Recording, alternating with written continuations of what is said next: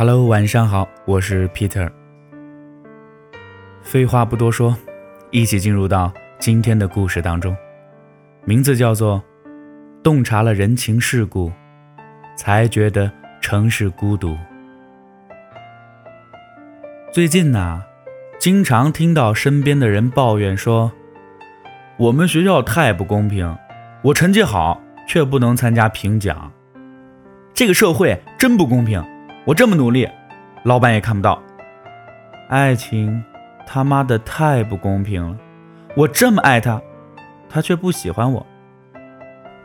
其实啊，我很想问问这些人，学校凭什么给你颁奖啊？哦，就因为你情商低，能力不够，但学习好吗？老板凭什么看到你的努力？就因为你今天加了一个小时的班儿还有啊，他凭什么爱你啊？就因为你不求上进，整天只会用嘴巴说爱他吗？这个社会，无论友情、爱情、工作、学习，都是不公平的。可是为什么走在后面的人是你呢？你比昨天更努力，可别人每天的努力都比你多得多呀。你比昨天更认真，可别人对待每一件事都比你认真。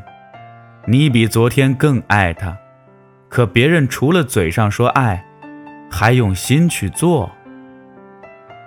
别再抱怨不公平，别再抱怨人善变。多懂一些道理，多明白一些事理。毕竟生活本就很艰难，毕竟人越活越现实，毕竟坚持就是有结果的。最让人看不起的就是没有能力却整天抱怨社会现实、吐槽社会的人。有人问我，喜欢女神好久，可她看不上我这种屌丝。我觉得爱情真的好残忍。Excuse me，爱情哪里残忍了？女神为什么要看上屌丝啊？霍建华和林心如公布爱情之后，网友都说男才女貌，终于在一起了。对呀，人家门当户对呀，两个人都牛逼啊，足够优秀啊。你告诉我，你哪里值得女神喜欢？口袋空空如也。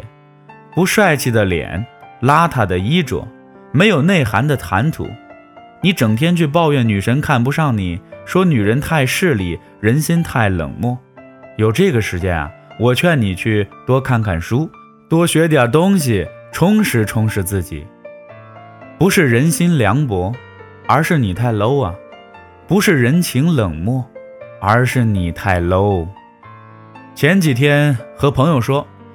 觉得越长大越发现现实残酷，可是我喜欢这种残酷，因为残酷，所以我要拼了命的往上爬；因为残酷，所以我一分一秒都不敢停歇；因为残酷，所以我要变得更优秀；因为残酷，所以我不会再轻易受伤哭泣。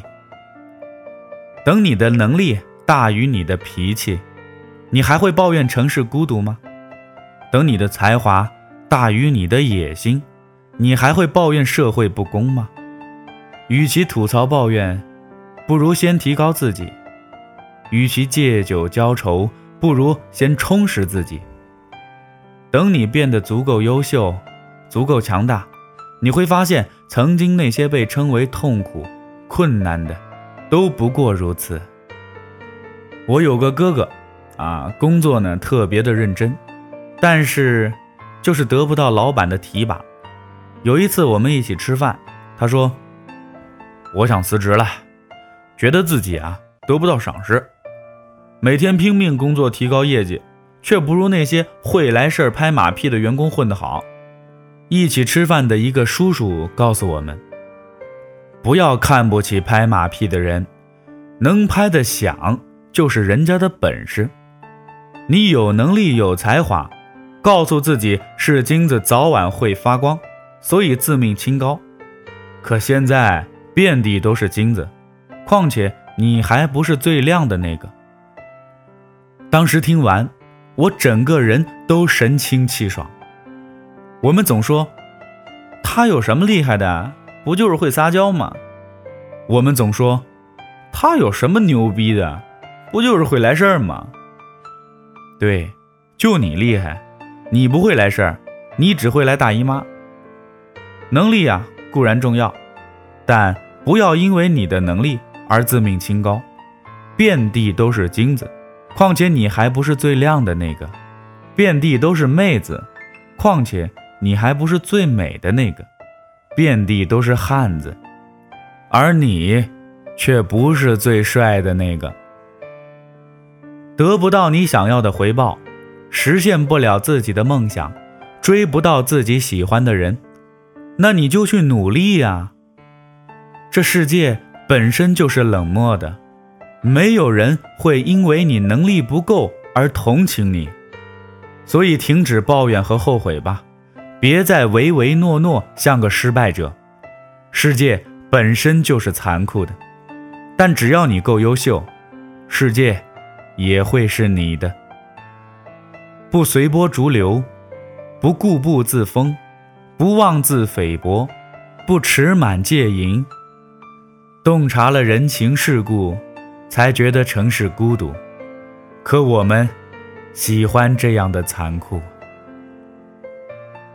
那么今天的故事就说到这儿，我是 Peter，咱们明天再见。